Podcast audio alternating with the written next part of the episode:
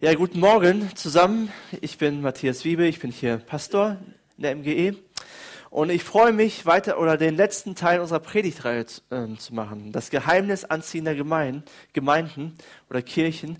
Und das Thema heute ist für mich das wichtigste Thema und das, äh, was mich am meisten begeistert. Eine anziehende Gemeinde erreicht Menschen. So die letzten Wochen haben wir darüber geredet, dass eine anziehende Gemeinde äh, Gott ehrt Ent, äh, Beziehungen entwickelt. Und heute geht es darum, dass eine anziehende Gemeinde, eine attraktive Kirche ähm, Menschen erreicht, die Gott noch nicht kennen. Die ein Herz, eine Leidenschaft, eine Begeisterung hat, haben für diese Menschen. Und ähm, ja, es wird sehr herausfordernd, aber ich möchte uns auch alle ermutigen. Und ich denke, wir müssen das immer, immer wieder hören. Warum existieren wir eigentlich? Warum gibt es uns? Warum äh, machen wir Gottesdienste? Warum machen wir das, was wir tun? Jede Woche. Und es gibt einen Film, der heißt äh, Jede Sekunde zählt, The Guardian. Der ist mit dem Schauspieler Kevin Costner. Und der Kevin Costner ist in diesem Film ein Rettungsschwimmer, ein sehr bekannter, der Tausende von Leben schon gerettet hat. Ich glaube, der Film wurde, kam 2006 raus und ähm, ja, er, hat, er hat sehr, sehr viel erreicht und sehr, sehr viele Menschen gerettet aus dem Wasser. Und er hat einen Auszubildenden bei sich. Und dieser Auszubildende fragt ihn dann eines Tages mal, wie viele? Das ist seine Frage. Wie viele? Und er will mit dieser Frage wissen, wie viele hat er gerettet? Wie viele Tausende? Waren es 2000? Waren es 3000 Menschen? Aber wie viele hast du gerettet? Und der Kevin Costner schaut ihn an und sagt ihm, 22 was, nur 22? Du, mein Vorbild, ich will so werden wie du, ich will auch so ein Rettungsschwimmer werden und du hast nur 22 gerettet. Das konnte er gar nicht verstehen. Kann er überhaupt nicht verstehen, der Auszubildende. Und ähm, er ist total enttäuscht und Kevin Costner sagt, nein, 22 Menschen habe ich verloren. 22 Menschen sind umgekommen. 22 Menschen sind äh, ertrunken. Und das sind die einzigen Menschen, die ich jemals gezählt habe. Die, die ich gerettet habe, habe ich nicht gezählt. Und diese Geschichte berührt mich so und äh, auch diese Ansicht und dieser Blickwinkel. Ich wünschte, ich hätte auch so einen Blickwinkel, wenn es um Glauben geht, wenn es um Gemeinde geht. Dass wir nicht unsere Gottesdienstbesucher zählen, sondern dass wir die zählen, die nicht hier sind. Das sind ganz schön viele, oder? Wenn man so überlegt, Peine 50.000 circa, Landkreis Peine 130.000. Ja, da haben wir noch Luft nach oben. So viele sind nicht da. Und, und es ist so leicht, unseren Fokus zu verlieren. Warum gibt es uns, uns eigentlich? Warum existieren wir? Und ich glaube, die meisten Menschen, die Jesus noch nicht nachfolgen, die äh, lehnen Jesus nicht ab. Weil wenn sie Jesus kennen würden, wie er ist, wie liebevoll er ist und was für ein Retter und ja, was für ein, ein Gott er ist, den würden sie nicht ablehnen. Aber die meisten Menschen lehnen Kirche ab oder Gemeinden ab, christliche Gemeinden oder Christen, weil wir manchmal nicht gut oder ganz oft nicht darin, gut darin sind, Jesus zu repräsentieren, den Menschen zu zeigen, wie er wirklich ist, weil wir oft ein exklusiver Club sind. Und ich beziehe mich damit ein. Das, das geht ganz leicht. Das, das wollen wir gar nicht. Wir wollen gar nicht so sein, aber es passiert einfach. Und es ist auch gar nicht so, dass wir unfreundlich sind. Eigentlich sind Christen die freundlichsten Menschen, die es gibt oder sollten sein, ja aber meistens nur miteinander oder untereinander. Wenn jemand Neues reinkommt oder jemand anderes da ist, dann sind wir nicht so freundlich oder vergessen diese Person. Ich weiß nicht, ich gehe gerne mal auch in andere Gemeinden und besuche sie einfach. Und ähm, das habe ich in der, letzten, in der letzten Zeit nicht so oft gemacht, weil ich meistens hier bin. Aber sonst mache ich das gerne, dass ich einfach mal Gemeinden besuche, die ich noch nicht kenne, um einfach mal einen Gottesdienst zu genießen oder einfach zu lernen, wie die was machen und wie es da so ist und was sie äh, ja, so tun. Und obwohl ich Christ bin und obwohl ich noch Pastor bin, ganz fromm, ja, und die ganze fromme Kultur kenne, wie Gemeinden so funktionieren und auch wenn ich weiß, dass alles sich so ein bisschen ähnelt in den Kirchen und Gemeinden, bin ich trotzdem nervös, wenn ich eine neue Gemeinde besuche. Was wird auf mich zukommen? Welche Menschen werden dort sein? Wird mit mir gesprochen werden? Wie werde ich behandelt? So, das sind so Fragen, ähm, ja, die beschäftigen mich und ich bin nervös. Und ich weiß nicht, ob ihr das auch schon mal so erlebt habt. Und dann kommst du in eine Gemeinde, bist neu und die Atmosphäre ist gut, ist alles super. Die Predigt ist super, die, die Musik ist gut und äh, nach dem Gottesdienst gibt es Kaffee trinken und es wird viel gelacht und die äh, Atmosphäre ist freundlich, die Leute unterhalten sich angeregt. Nur du stehst alleine da. Nur du, um dich kümmert sich keiner. Du bist nicht dabei, du bist nicht irgendwie, fühlst du dich außen vor. Und ich weiß nicht, für mich ist das total schlimm, wenn ich in eine Gemeinde komme und das erlebe. Obwohl ich ja schon Christ bin, ja. Aber stellt euch mal vor, für die Menschen, die Jesus noch nicht kennen und begegnen, gehen in eine Gemeinde, das ist schon eine, Hür eine Hürdenüberwindung, aber dann merken sie, okay, sie sind alleine. Keiner kümmert sich um sie. Und das darf auf keinen Fall passieren. Weil Jesus ist für alle Menschen gekommen. Jesus hat Menschen geliebt. Er hat sie in die Arme geschlossen. Er hat sich Zeit genommen mit, für Menschen. Und Jesus ist auch gerade für die Unreligiösen gekommen. Für die, die nicht fromm waren. Und das Komische oder das Interessante ist, gerade diese Menschen haben Jesus geliebt die genau entgegengesetzt vom Willen Gottes gelebt haben, die genau das Gegenteil gemacht haben, was Gott eigentlich wollte, die haben Jesus geliebt, die haben sich wohlgefühlt bei Jesus. Die ganz fromm, die Selbstgerechten, die dachten, sie wissen alles besser und sie sind heilig und wer weiß was, die mochten Jesus nicht so gerne. Aber Jesus fühlte sich wohl und die Menschen fühlten sich wohl mit Jesus, die zerbrochen waren, die verloren waren, ja, die Sünder waren, die ihr Leben vor die Wand gefahren haben, die wirklich alles falsch gemacht haben, was man falsch machen kann. Aber die fühlten sich bei Jesus wohl. Und so muss das auch bei uns sein. Jeder ist willkommen. Hier bist du willkommen. Das sagen wir, aber hier ist auch wirklich jeder willkommen. Hier sollen Menschen ein Zuhause finden, sich wohlfühlen und Jesus sehen. Und daran merkt man, ob eine Gemeinde für sich selbst existiert oder ob eine Gemeinde für andere existiert. Ich habe ein Zitat mitgebracht von jemandem. Die Kirche ist die einzigste Institution in dieser Welt, die nicht für ihre Mitglieder existiert, sondern für diejenigen, die noch nicht da sind. Wir sind kein Verein, wir sind kein Club, die Mitglieder besonders, ja, die, äh, wo die Mitglieder die wichtigsten Leute sind, sondern die, die noch nicht da sind, die noch nicht dazugehören. Ansonsten werden wir ein Krankenhaus sein und wir werden richtig gute Doktoren haben und Krankenpfleger und Krankenschwestern, aber wir nehmen keine Patienten mehr auf. Wir brauchen keine Patienten mehr. Wir haben eine gute Zeit zusammen, wir treffen uns, wir haben Meetings, aber Patienten wollen wir nicht haben. Oder wir werden wie die Tafel sein und uns nicht um die Bedürftigen kümmern, ihnen was zu essen geben, sondern werden das Essen selber verzehren. Und das darf nicht passieren. Und das ist mein Wunsch. Und von so einer Gemeinde, von so einer Kirche will ich Teil sein. Und das glaube ich, das ist attraktiv für Menschen, weil es darum geht, dass Menschen Jesus kennenlernen. Und ich habe eine Geschichte mitgebracht, die das so illustriert. Und diese Geschichte finden wir in Markus Kapitel 2, Vers 1 bis 12. Und ja, dort geht, geht es um vier Männer, die ihren gelähmten Freund zu Jesus bringen. Ihren gelähmten Freund in Kontakt bringen mit Jesus. Und die Geschichte möchte ich mit euch durchgehen. Dort heißt es, einige Tage später kehrte Jesus nach Kapharnaum zurück. Er sprach sich schnell herum, dass er wieder zu Hause war. Da versammelten sich so viele Menschen bei ihm, dass kein Platz mehr war, nicht einmal vor dem Haus. Also es war überfüllt, sein Haus war voll. Menschen tummelten sich da. Und ich habe mir so, so gedacht, okay, wenn ich damals gelebt hätte, hätte ich Jesus einen Tipp gegeben. Fang mit dem zweiten Gottesdienst an, Jesus. Du machst alles falsch, okay? Du hast keinen Platz mehr. Wo sollen die Menschen hin? Oder gründe eine neue Gemeinde oder irgendwas. Aber leider war ich damals nicht da und konnte keine guten Ratschläge geben. Und dann geht's weiter. Während er ihnen das Wort Gottes verkündete, wurde ein Gelähmter gebracht. Vier Männer trugen ihn. Sie wollten mit ihm zu Jesus, doch es herrschte ein solches Gedränge, dass sie nicht zu ihm durchkamen. Da deckten sie das Dach über der Stelle seiner, da deckten sie das Dach über der Stelle ab, wo Jesus sich befand, und machten eine Öffnung, durch die sie den Gelähmten seiner Matte herunterließen. Als Jesus ihren Glauben sah, sagte er zu den Gelähmten, mein Sohn, deine Sünden sind dir vergeben.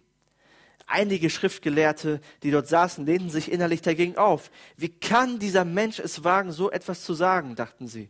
Das ist ja Gotteslästerung. Niemand kann Sünden vergeben außer Gott.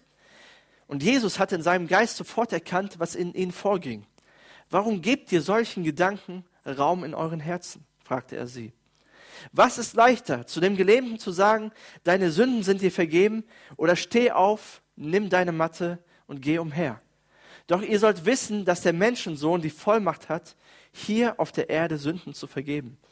Und er wandte sich zu dem Gelähmten und sagte, ich befehle dir, steh auf, nimm deine Matte und geh nach Hause. Und da stand der Mann auf, nahm seine Matte und ging vor den Augen der ganzen Menge hinaus. Alle waren außer sich vor Freude oder außer sich vor Staunen. Sie priesen Gott und sagten, so etwas haben wir noch nie erlebt.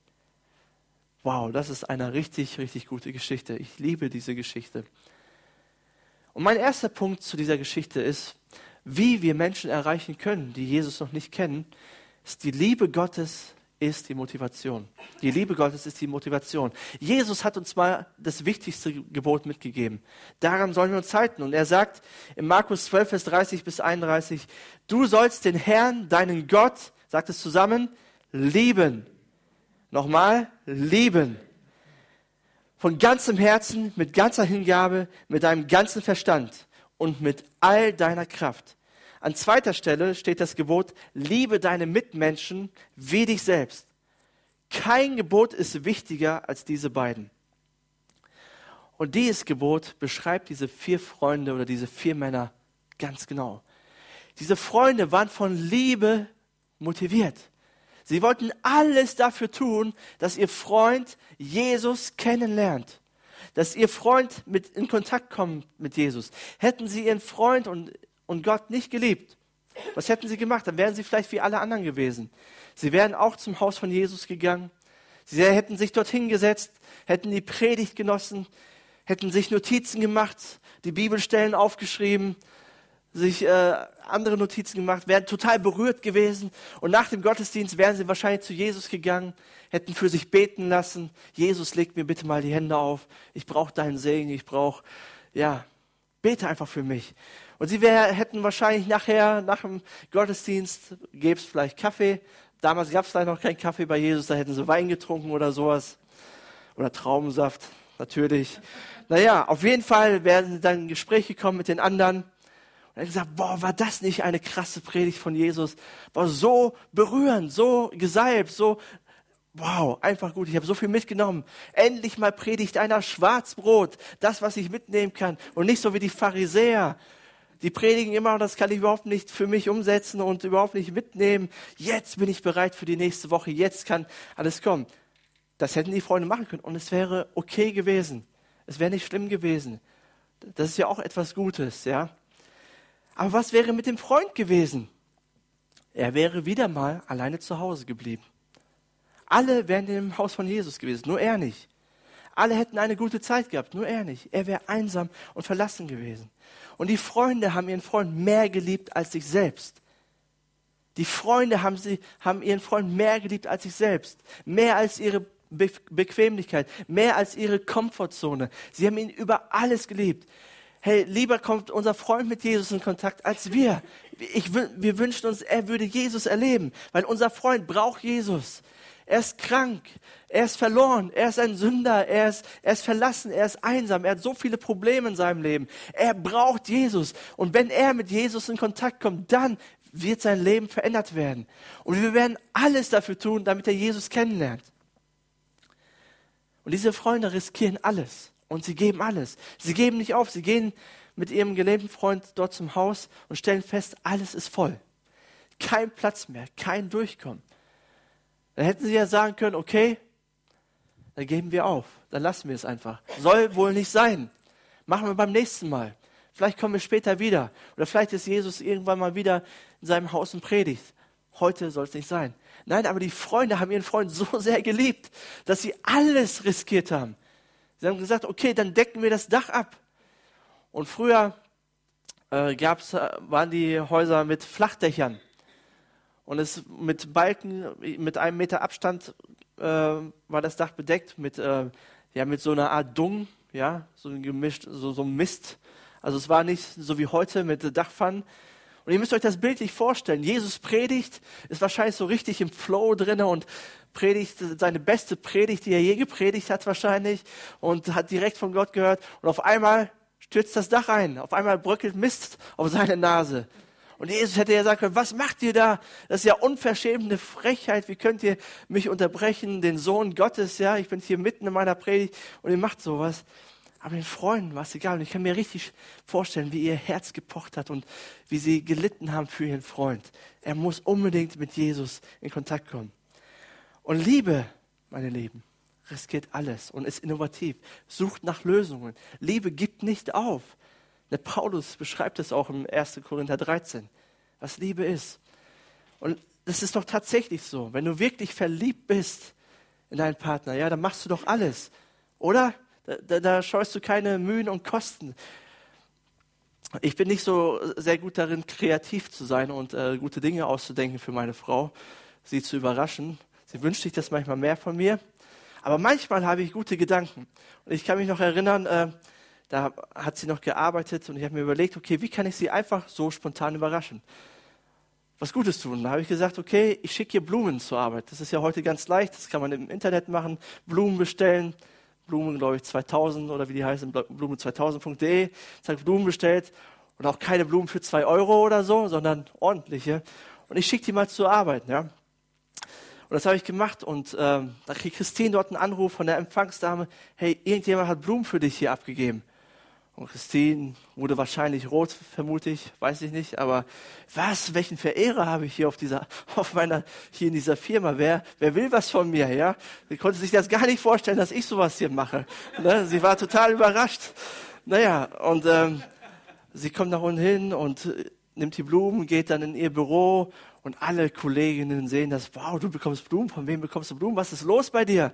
Dann liest sie die Karte und stellt fest, natürlich, der Ehemann war das.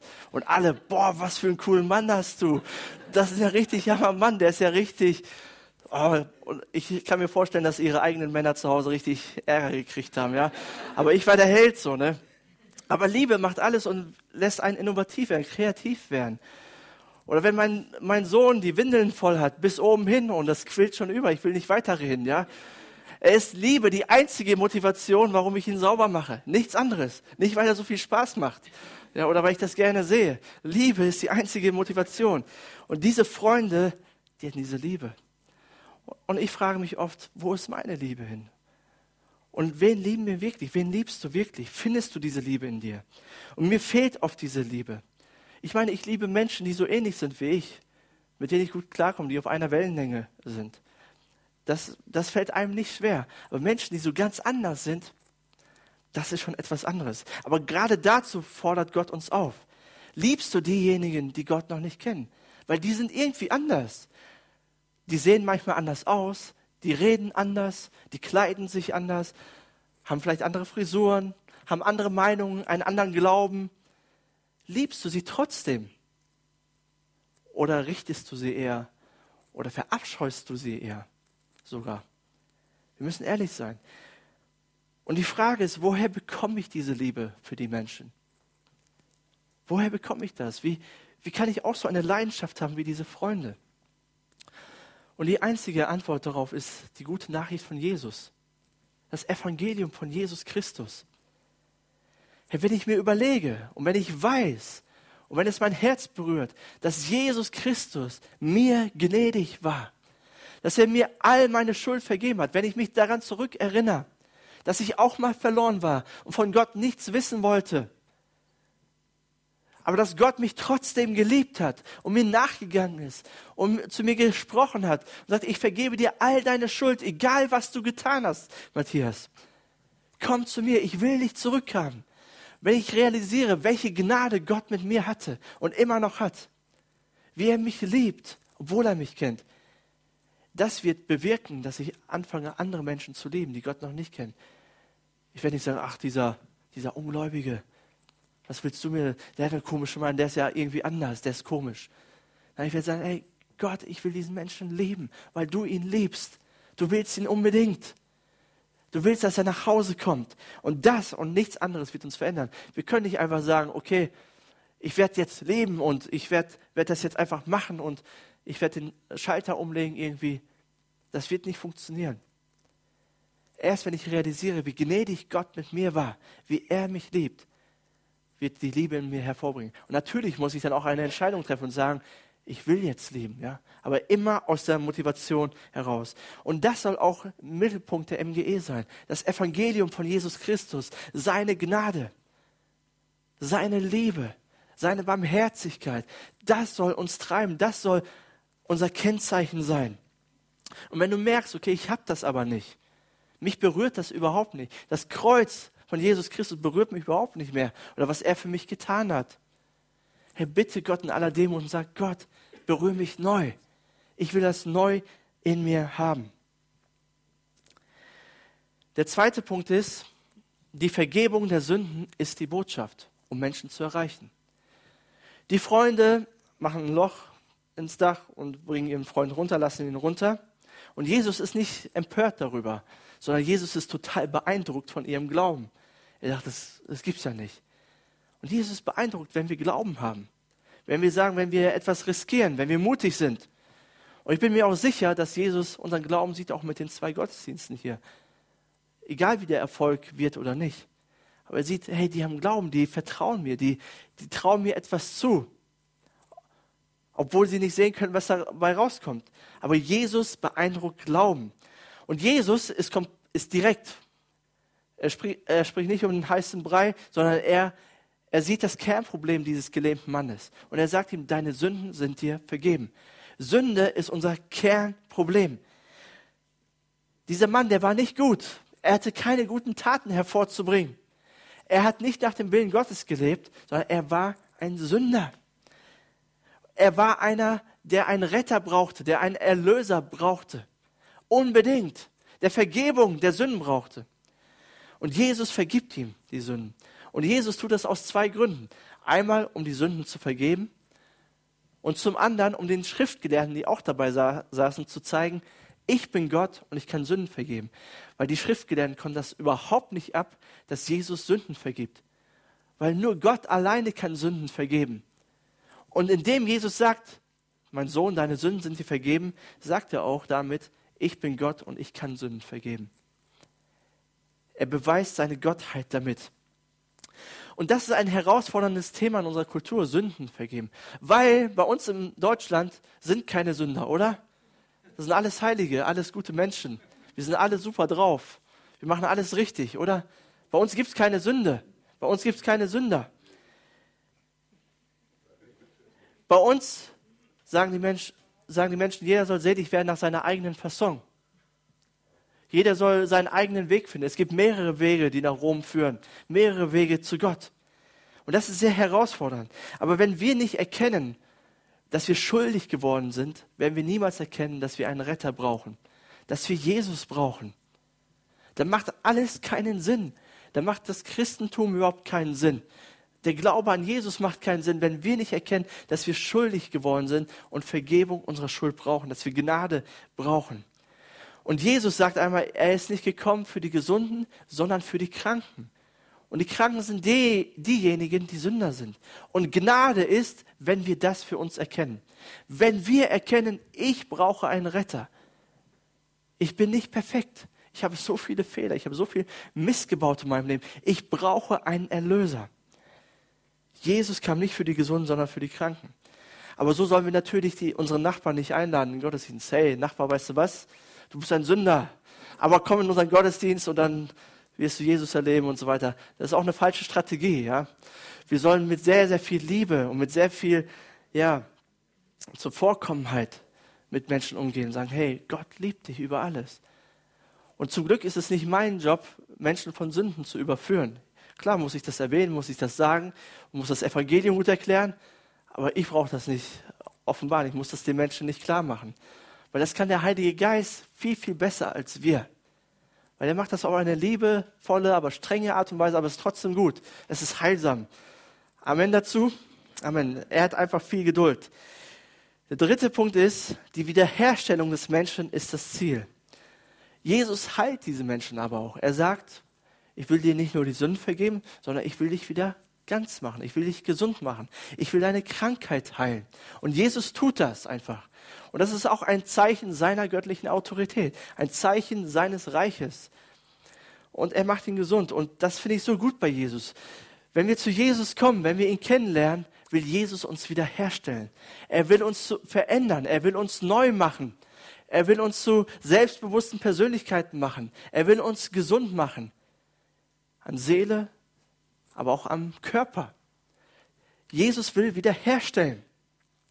Er will, dass wir verändert werden.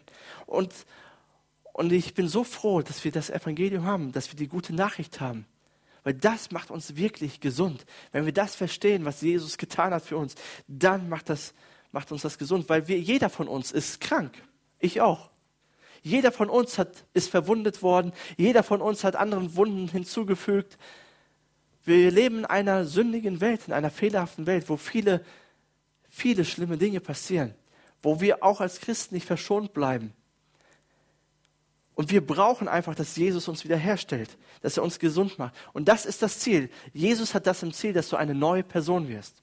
Und ich möchte drei Punkte, damit, ähm, drei Unterpunkte dazu sagen, wie das geschehen wird. Oder, oder was wichtig dabei ist zu bedenken. Das erste ist, richtig gesund werden wir nur in der Gegenwart Gottes. Richtig gesund werden wir nur in der Gegenwart Gottes. Wir brauchen die Gegenwart Gottes in unserem Leben. Wir brauchen seine Nähe.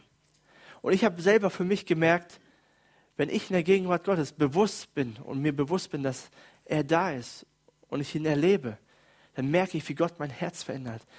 Oder wenn ich sein Wort lese und nicht einfach nur lese, ja, sondern mir Dinge klar werden, Wahrheiten klar werden, wo, wo Gott mir Dinge offenbart in meinem Herzen, die nicht richtig sind. Und sagt, hey, das ist nicht die Wahrheit, was in deinem Herzen ist, sondern was hier steht. Nimm es für dich an. Das verändert mich. Und ich brauche Gott in meinem Leben. Und du auch. Zweitens, vollkommene Gesundheit werden wir nur im Himmel erleben. Werden wir erst im Himmel erleben. Ich glaube an Heilung. Ich glaube, wenn wir für Menschen beten, dass Gott Menschen berührt und heilt. Wir haben das selber als Gemeinde erlebt und erleben das immer wieder. Aber vollkommene Heilung werden wir erst erleben, wenn wir bei Jesus sind. Wenn er den neuen Himmel und die neue Erde aufrichten wird. Bis dahin ist alles nur Stückwerk.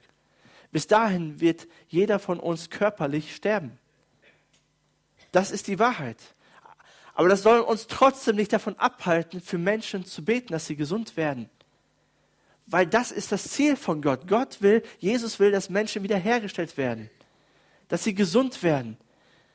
Und wir sollen mutig für Menschen beten und keine Angst haben, die nicht gesund sind.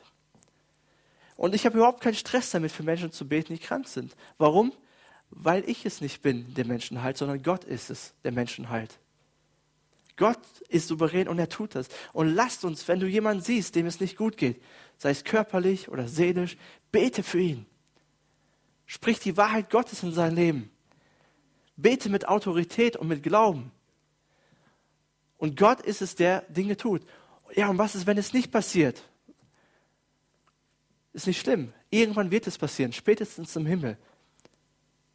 Gott hat alles in seiner Hand und Gott ist souverän und tut, was er möchte. Lass uns mutig für Menschen beten, die nicht gesund sind. Und ähm, drittens, gesund werden wir nur, wenn wir etwas tun, was Bedeutung hat. Was bedeutet das? Das bedeutet, dass wir etwas tun, was Bedeutung hat, genau. Was bedeutend ist. Was Menschen hilft wo wir einen Unterschied machen, wo wir merken, ey, mit meinen Gaben, mit meinen Talenten bewirke ich etwas. Ich lebe nicht nur für mich selber, sondern ich lebe für andere. Ich tue anderen etwas Gutes.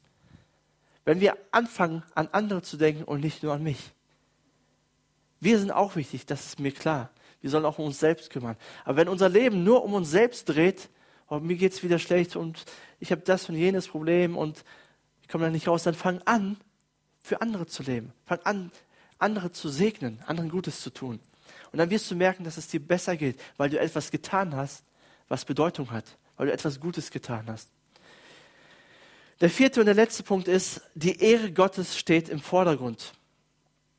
Die Menschen sehen das, was Jesus tut, wie er Sünden vergibt und wie er heilt, und sie sind beeindruckt und sie kommen aus dem Staunen nicht mehr heraus und sie preisen Gott. Sie verehren ihn.